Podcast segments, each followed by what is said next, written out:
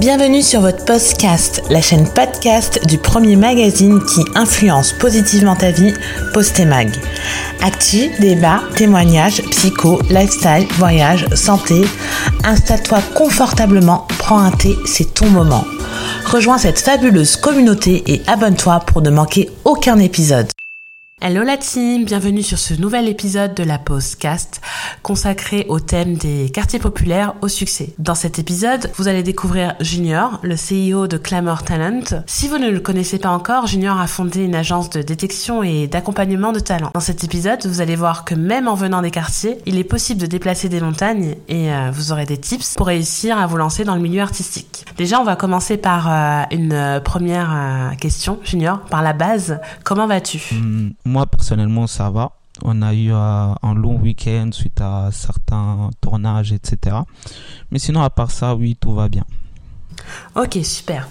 Donc, euh, pour ceux qui ne te connaissent pas encore, est-ce que tu pourrais te, te présenter, euh, te, te nous, nous, donner ton background, ton parcours, et puis un fun fact sur toi? Bah, Moi, je m'appelle Junior, je suis congolais, j'ai 21 ans, j'ai grandi en Italie pendant 12 ans. Et euh, ensuite, du coup, avec ma famille, on a décidé de venir en France. Et euh, c'est là où vraiment tout a commencé. J'ai connu un peu Paris parce que moi j'habitais à Milan avant. Et euh, j'étais au collège, j'ai passé mes années de collège, j'ai eu mon brevet, ensuite je suis allé au lycée. Et c'est vraiment au lycée où je me suis rendu compte que je pouvais faire quelque chose parce qu'en fait, ce qu'il faut savoir, c'est que j'ai passé un an sans domicile fixe. Et euh, pendant ces un an-là, ça a été compliqué, mais ça m'a euh, ça permis tout simplement de pouvoir me forger et euh, et me donner cette motivation là pour vraiment faire quelque chose dans ma vie. Et du coup, à mes 17 ans, quand j'étais en train de passer mon bac, c'est là que j'ai décidé d'ouvrir ma première boîte, du coup, qui était Berici Milano, une marque de vêtements. Et du coup, tout le monde me connaissait en tant que Monsieur Beretti parce qu'en fait je vendais tous ces t-shirts, euh, etc. Euh, dans la cour du lycée, euh, à la cantine, peu importe. En fait, je trouvais tout le temps un moyen pour pouvoir vendre et c'est vraiment là où euh, j'ai commencé à faire du business. Et euh, si je pourrais euh, donner un fun fact, bah ça serait tout simplement que au départ, je faisais du foot je pensais que euh, j'allais devenir professionnel. Je pensais que c'était euh, c'était toute ma vie. Moi je parlais que de ça. Et euh, en fait tout simplement je sais pas comment ça s'est passé mais quand j'ai commencé à faire du business euh, les personnes me voyaient, ils me disaient oui, mais toi t'étais étais en footeux, comment ça se fait maintenant? Tu, tu fais du business, etc. Ben moi j'ai dit tout simplement c'est, euh, je sais pas comment ça s'est fait, mais à partir du moment où euh, ça s'est lancé, j'ai plus jamais arrêté. Et aujourd'hui les gens ils me regardent encore en croyant, ils me demandent souvent oui comment t'as fait, t'as arrêté le foot, etc. La seule réponse que j'ai à dire, c'est euh, oui, j'ai arrêté parce que j'ai trouvé quelque chose de mieux. Et pour moi, c'est assez drôle parce que je pensais pas du tout que un jour j'allais euh, faire du business et aujourd'hui j'en suis là et, et voilà quoi. Super. Donc en fait, si je comprends bien, tu as, commencé ton parcours entrepreneur euh, très rapidement, très jeune finalement, au lycée Oui, c'est euh, c'est totalement ça. Euh, j'ai commencé au lycée, j'ai commencé euh, pendant mon année du bac. Euh, avec mon meilleur ami, on était associés, on a décidé de créer la marque de vêtements et tout est parti de là. Vraiment, c'était au lycée. Ok, bah, bravo pour le coup.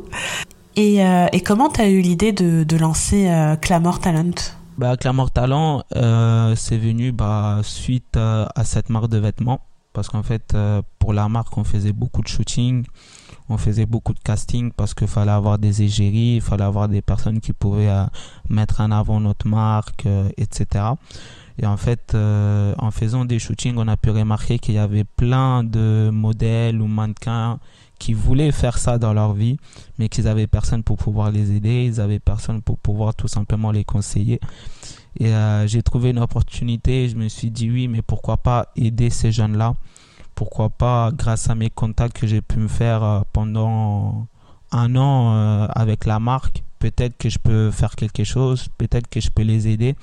Et c'est à partir de là où on a recruté notre tout premier talent, qui est toujours là aujourd'hui aussi. Et c'est avec lui qu'on a tout, tout commencé, que ce soit le management, euh, que ce soit la manière de pouvoir euh, gérer ses réseaux sociaux, gérer ses différents shootings avec les marques, etc. Et petit à petit, les talents, ils ont commencé à venir et aujourd'hui, on en est à là. Ok. Et du coup, tu as, combien de talents dans ton agence actuellement? Bah, Depuis qu'on a commencé, on a aidé plus de 200 talents partout en France. Euh, on a aidé plus de 150 talents en Ile-de-France. Et actuellement, euh, pour l'année 2023, on est en train de partir sur une cinquantaine de talents parce qu'il y en a qui ont signé en agence, il y en a, ils sont partis aussi à l'étranger. Et euh, du coup, voilà, nous, chaque année, on renouvelle un peu notre portefeuille de talents. Ok, et tu fais comment pour les trouver? C'est plutôt eux qui te trouvent ou c'est toi qui vas à la chasse? Bah, nous, tout simplement, ça va des deux côtés. Dans le sens où euh, nous, en tant qu'agence, on est là aussi pour pouvoir aller chercher les, euh, les talents. Ça veut dire qu'on a toute une équipe spécialisée dans le recrutement qui va aller chercher les talents sur les réseaux sociaux que ce soit sur Instagram, euh, sur TikTok, etc.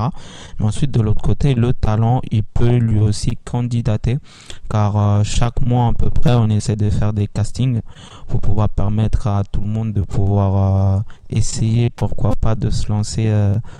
Dans, dans ce domaine-là. Du coup, ça va vraiment des, des deux sens. Alors concrètement, pour toi, qu'est-ce que ton agence apporte de plus sur le marché? Euh, du coup, oui, euh, ce qu'on apporte de plus par rapport aux autres, c'est le fait que chez nous, euh, chez Clamart, on essaye vraiment de pouvoir représenter la diversité. Car 90% de nos talents viennent de quartiers populaires, des banlieues, etc. Vraiment, ce qu'on veut représenter, c'est le peuple.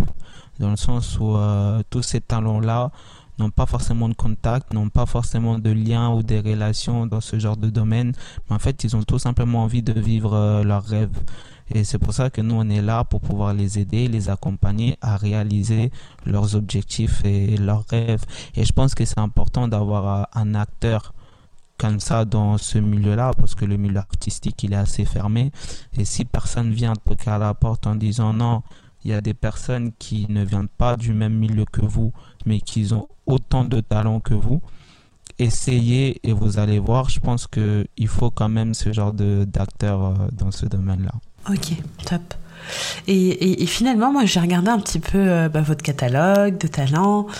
J'ai un petit peu fouiné et euh, je me suis rendu compte qu'il est multiculturel, que tu mets en avant bah, des talents issus des minorités.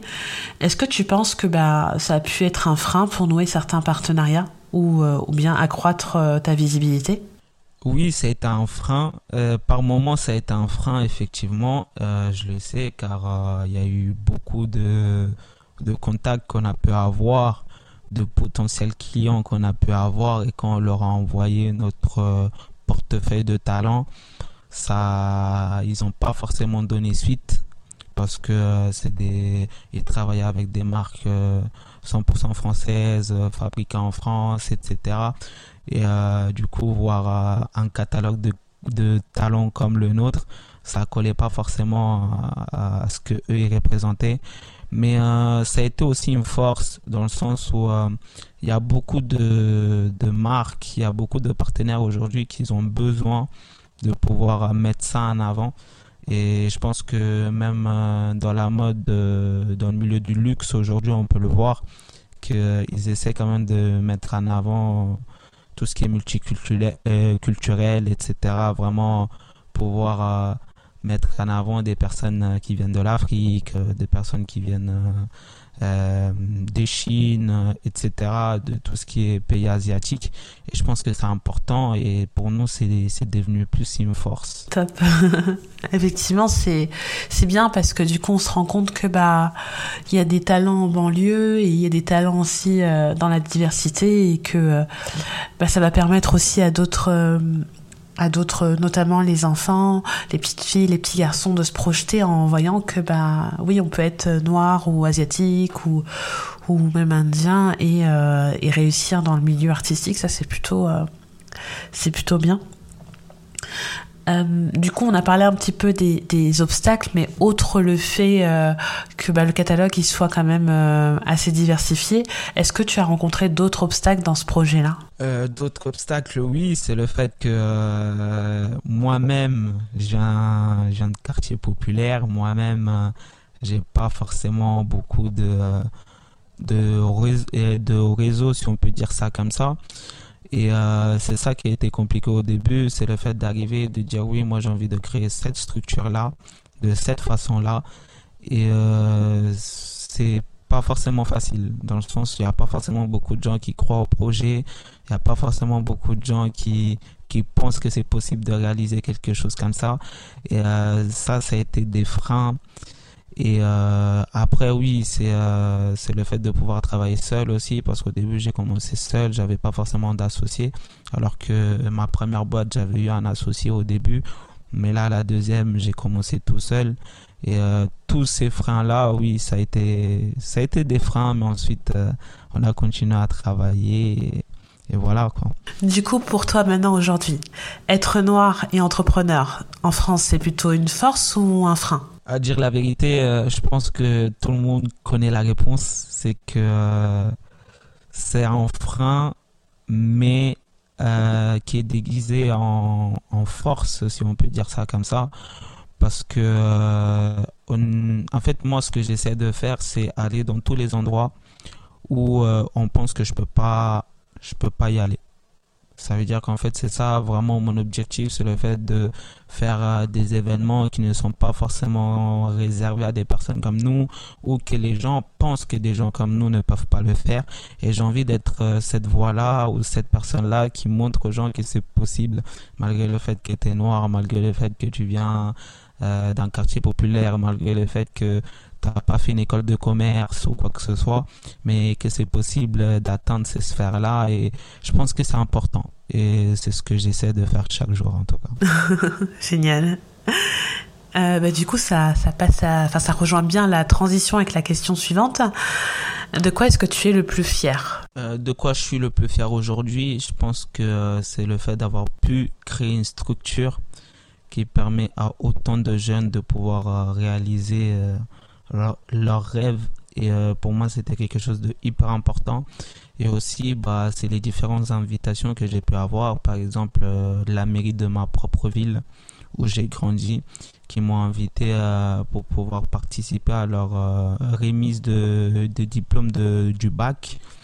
Et j'étais le plus jeune parmi les intervenants qui ont été invités. Ça m'a permis de pouvoir partager mon histoire et conseiller les jeunes euh, pour euh, leur post-bac, euh, tout ce qu'ils allaient faire, que ce soit scolairement ou professionnellement. Et ensuite, je pense aussi, c'est l'invitation à l'événement Forbes 30 Under 30. Je pense que c'est quelque chose que j'attendais beaucoup. Et le fait d'avoir pu le faire cette année, été incroyable. J'ai rencontré énormément de personnes avec qui je parle encore aujourd'hui. Et je pense que c'était vraiment, c'est vraiment ces deux événements plus clairement en lui-même, oui. Ok. Et du coup, cet événement, ça consiste à quoi euh, L'événement Forbes, en fait, c'était un événement pour récompenser les 30 meilleurs entrepreneurs de moins de 30 ans de France. Et ensuite, euh, ils ont invité aussi euh, d'autres entrepreneurs comme moi, par exemple, qui, qui étaient là justement pour pouvoir participer à cet événement. Ensuite, faire un peu de networking, etc. Mais c'était vraiment un moment où euh, tu retrouvais euh, les meilleurs entrepreneurs de France de moins de 30 ans au même endroit. Quoi. Ok, bah c'est sympa comme événement. Oui, non, franchement, c'est un événement super. Et euh, ça, ça challenge aussi parce que tu vois tes concurrents, tu vois les personnes avec qui tu travailles quasiment tous les jours, que ce soit les partenaires, que ce soit d'autres personnes qui t'inspirent également. Et euh, pour moi, c'était euh, une expérience euh, que j'oublierai pas très tôt. Quoi.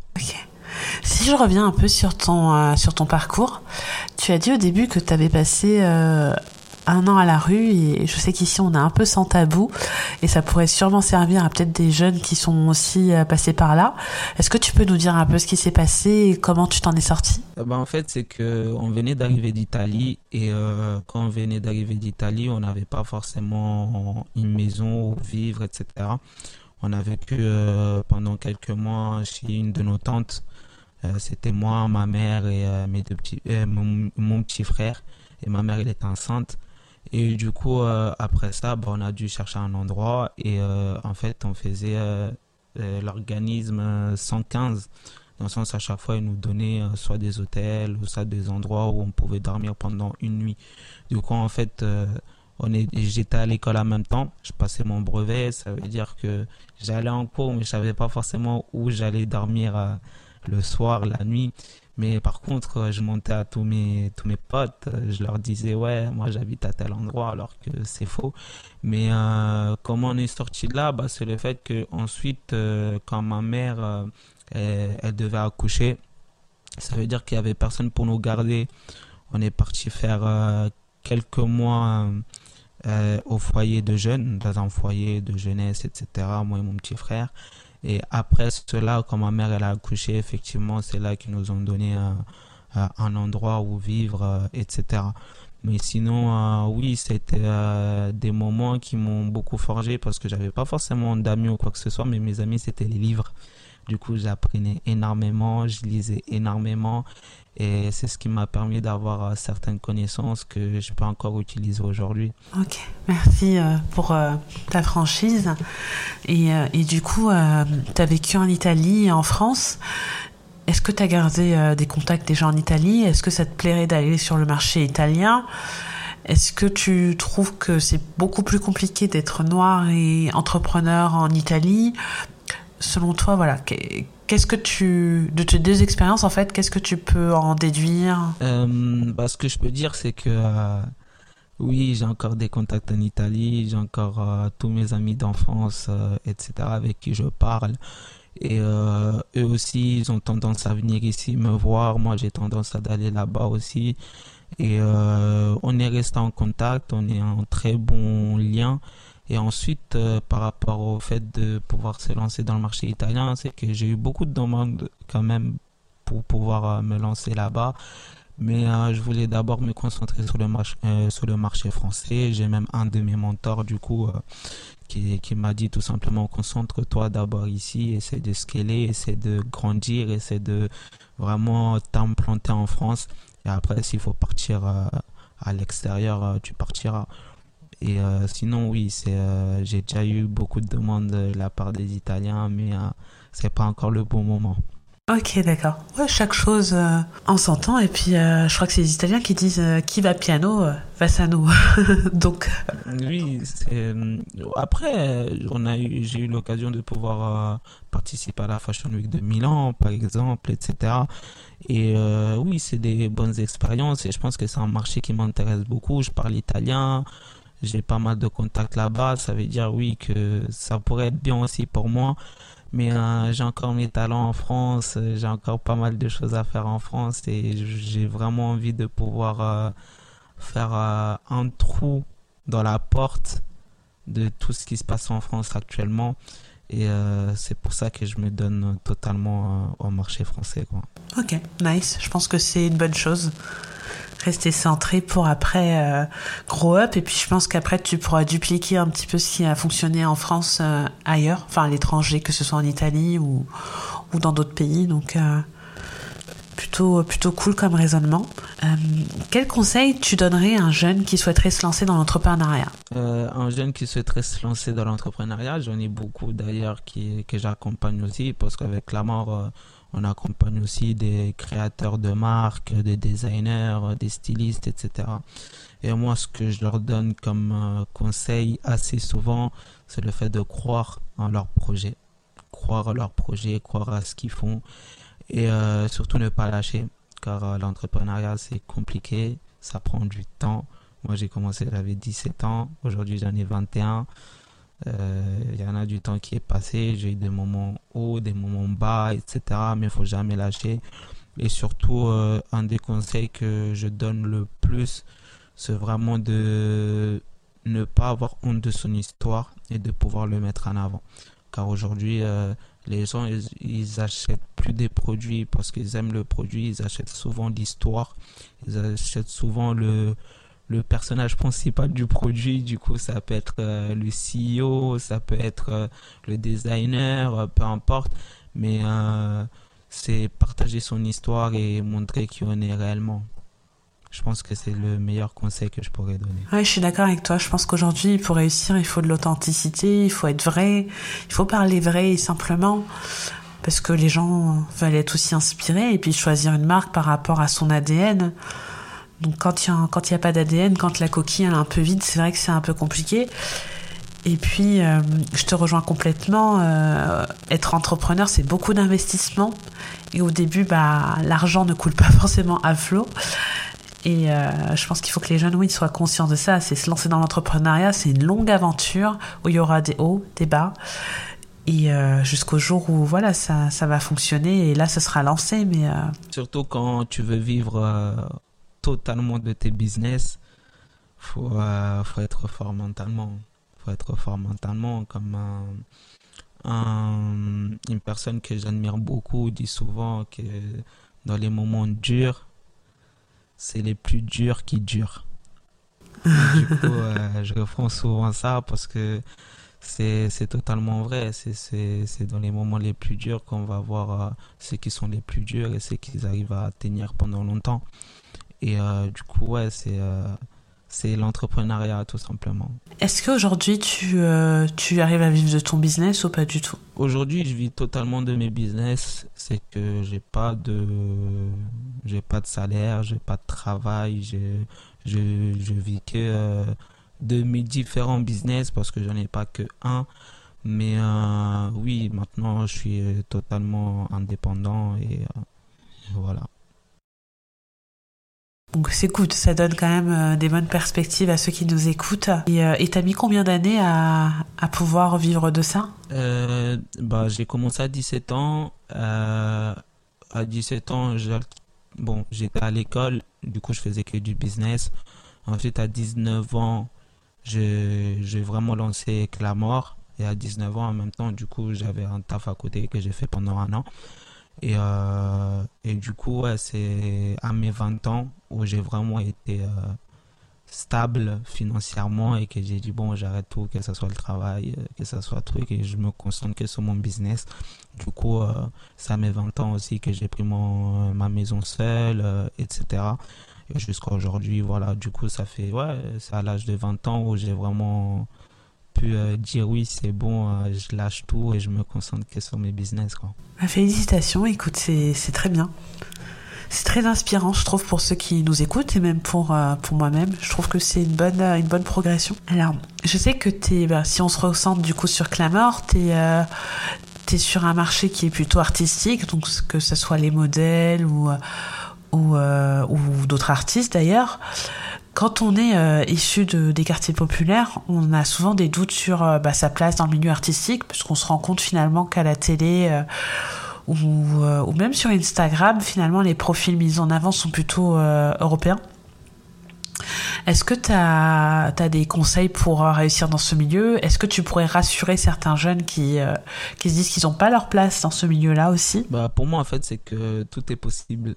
Je pense que vraiment tout est possible dans la vie, même si on prend en parallèle hein, le milieu de start-up. On va voir qu'il n'y a pas beaucoup de start-up où il y a des personnes qui sont issues des quartiers populaires ou de la banlieue. Et euh, en vrai, c'est vraiment dans, dans ce genre d'endroits, c'est vraiment compliqué de se faire sa place. C'est vrai.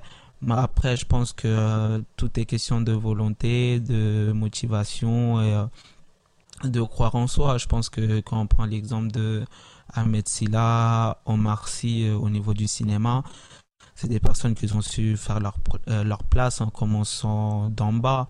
Et euh, même dans la mode, souvent on donne l'exemple de certains, certains mannequins comme Alton Maison, etc. C'est des mannequins qui sont noirs, qui ont commencé tout en bas. Après, pas forcément en France, mais aussi dans d'autres pays. Mais euh, quoi qu'il arrive, quand, quand on vient d'en bas, quand on vient des quartiers populaires, quand on vient de la banlieue, c'est toujours un peu plus compliqué. Moi, je le dis tout le temps, on part tout le temps avec euh, quelques pas en retard par rapport aux autres. Ça, c'est, ça, c'est, faut pas. En fait, on doit travailler deux fois plus que les autres pour réussir. Du coup, moi, le conseil que je donne à, tous les talents que, que j'accompagne, c'est oui, travaillons deux fois plus que les autres. C'est vrai. C'est vrai que tu citais des bons exemples comme Omar Sy, Ahmed Silla, t'as aussi Jamel Debbouze. Après, là où c'est délicat, c'est que bah finalement, il y a encore trop peu d'exemples peut-être, et on se dit c'est peut-être des exceptions. Et c'est là où ton agence euh, finalement euh, fait la diff parce que bah on se dit que c'est un noir qui met aussi en avant des minorités. Et je pense qu'on c'est un peu notre devoir un petit peu parce qu'on sait que c'est plus dur on sait d'où on vient. Il faut pas oublier d'où on vient et qu'il y a d'autres talents et se dire que bah c'est pas parce qu'on arrive à un point B qu'il faut laisser les autres derrière. Et ça c'est très bien aussi de motiver, d'accompagner euh, des des, euh, des personnes qui sont issues voilà des minorités, des quartiers difficiles parce qu'il n'y a pas que des minorités dans les quartiers difficiles et qui n'ont pas accès à ça justement, pas accès à ce monde-là. Et, euh, je trouve que ton concept pour ça, eh ben, il est vraiment, il est vraiment génial et il a totalement sa place euh, dans le monde artistique aujourd'hui. En fait, j'ai pris ce concept-là aux États-Unis parce que la personne que euh, j'admire le plus et que je suis le plus dans ma vie depuis que euh, que j'ai vraiment commencé le business, du coup, c'est Jay-Z. Jay-Z, il, avait lancé à, l'époque, aujourd'hui, il a toujours hein, son label Rock Nation. Et euh, en fait, avec ce label-là, euh, il voulait vraiment mettre en avant euh, les personnes qui, qui venaient d'en bas, les personnes qui, qui n'étaient pas forcément issues des, des milieux qu'on attendait. Et aujourd'hui, quand on voit son panel de talents, on voit les Rihanna, on voit même Beyoncé, on voit DJ Khaled, on voit les Mick Mill, Rita Ora, etc., qui sont tous passés par là. Et euh, je me dis oui, c'était quelque chose que moi aussi j'avais envie de faire, mais en France, car en France, il y a vraiment personne qui a décidé de prendre euh, ce fardeau-là, si on peut dire ça comme ça, et dire ouais, bon, on y va et on le fait. Et du coup, j'ai dit non, il faut vraiment qu'il puisse y avoir quelqu'un qui le fasse en France.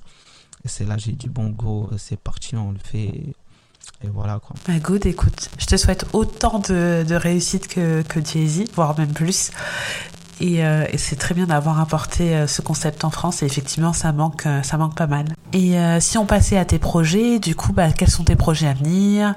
Qu'est-ce qu'on peut te souhaiter pour la suite? Bah, Mes projets à venir, déjà, premièrement, c'est continuer à faire grandir Clamor, continuer à faire grandir, à améliorer nos équipes, permettre aux talents de pouvoir vraiment s'épanouir dans ce milieu-là. Et euh, aussi, pourquoi pas se lancer dans d'autres marchés, comme vous l'avez dit, euh, le marché italien, pourquoi pas. Euh, marché américain aussi, qui m'intéresse énormément, que je commence déjà à avoir pas mal de, de liens là-bas. Et euh, oui, c'est vraiment ce que je vois pour la suite. Après, euh, on sait tous que moi, personnellement, en tout cas, vu que je suis très croyant, je crois fermement que euh, si c'est notre destin et si c'est ce qu'on doit faire, on le fera et Dieu sera avec nous. Ça veut dire que j'essaie quand même de pouvoir euh, euh, être focus sur tout ce que j'ai envie d'entreprendre et à chaque fois de, de dire vraiment si c'est le destin, que Dieu le fasse et, et, voilà. Ok, nice. Alors là, on va passer au dernier moment de ce podcast. C'est la minute libre. un dernier mot pour la suite. Tu peux dire ce que tu veux, faire ton militant, parler de, de ce que tu veux finalement. C'est, ton moment là. Ok, bah, je pourrais commencer par dire tout simplement à tous les jeunes qui, qui vont écouter euh, ce podcast de pouvoir euh, croire en soi, de pouvoir euh, essayer de tout faire pour réaliser vos rêves, peu importe les personnes qui y a autour de vous, peu importe les mots qu'on peut vous dire, peu importe tout ce qui peut se passer autour de vous ne lâchez pas, ne lâchez jamais, car il euh, n'y a que vous que, qui vous pouvez vraiment faire en sorte que votre rêve se réalise. Et je pense que personne d'autre pourra le faire à votre place. Du coup, foncez. Ensuite, euh, restez focus. Croyez en tout ce que vous faites. Et euh, je pense que c'est vraiment la chose que je pourrais dire aujourd'hui. Après, pour ceux qui sont croyants aussi, c'est vraiment attachez-vous à Dieu et Dieu fera le reste. Vous, vous travaillez. Euh, si vous devez vraiment aller à ce genre d'endroit, Dieu le fera. Mais en tout cas, faisons en sorte, nous tous, de pouvoir euh, atteindre des sphères où on nous attend le moins. Je pense que c'est ce que je pourrais vraiment dire. Atteindre des sphères où on nous attend le mot. Bah, merci beaucoup et, je tiens à dire quand même que c'était un dernier mot et tu as choisi de délivrer un message aux autres. J'adore ton mindset parce que d'autres auraient peut-être pensé à dire un truc sur eux et non, tu as choisi de délivrer un message et c'est vraiment cool. Et j'ai adoré enregistrer ce podcast avec toi et puis je te remercie beaucoup euh, pour euh, ta franchise, tes conseils et, euh, et puis ton, ton état d'esprit. Merci beaucoup. Merci. Et nous, on se retrouve très vite pour un nouveau podcast. Si vous êtes satisfait de cet épisode, n'hésitez pas à le liker et à le partager à vos proches, c'est gratuit. Si ce n'est pas encore le cas, vous pouvez aussi vous abonner. On se retrouve très vite sur la pause cast, la chaîne podcast de votre mag préféré.